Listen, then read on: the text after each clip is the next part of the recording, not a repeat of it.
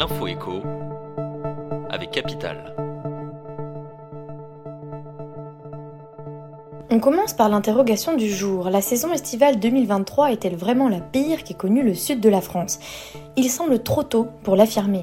Toutefois, il y a bel et bien eu une baisse de la fréquentation dans le bassin méditerranéen français au mois de juillet, au profit des régions comme la Bretagne, la Normandie, les Hauts-de-France ou encore les Pays de la Loire. Si certains veulent y voir les conséquences des fortes chaleurs, elles ne sont pour autant pas le seul facteur. D'autres paramètres entrent en jeu. Ils sont à découvrir dans notre article sur capital.fr.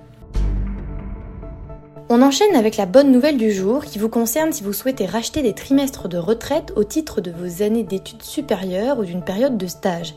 Cette opération permet d'échapper à une décote sur votre future pension ou de percevoir plutôt votre retraite à taux plein. Mais elle a un coût, qui est par exemple possible de minorer en agissant dans les 10 ans suivant la fin de vos études.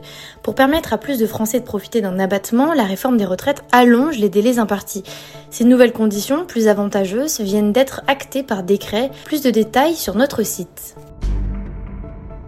On continue avec le mot du jour, franchise médicale. Beaucoup de Français ne le savent pas, mais à chaque fois que la sécurité sociale vous rembourse, l'assurance maladie laisse un petit montant à votre charge, 1 euro pour une consultation ou 50 centimes d'euros lorsque vous récupérez des médicaments en pharmacie. Or, la première ministre Elisabeth Borne a reconnu mercredi 23 août que l'augmentation des franchises médicales fait partie des réflexions pour participer au redressement des finances du pays. Vos dépenses de santé pourraient donc grimper dès l'année prochaine, explication sur capital.fr. On termine avec l'info insolite du jour. Selon les déménageurs eux-mêmes, il existe 5 erreurs qui peuvent coûter particulièrement cher au moment de déménager.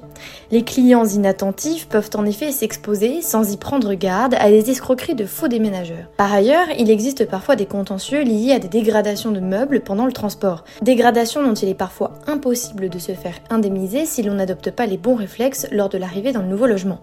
Pour vous prémunir contre ces bévues, retrouvez nos conseils sur capital.fr. C'était l'info écho avec Capital.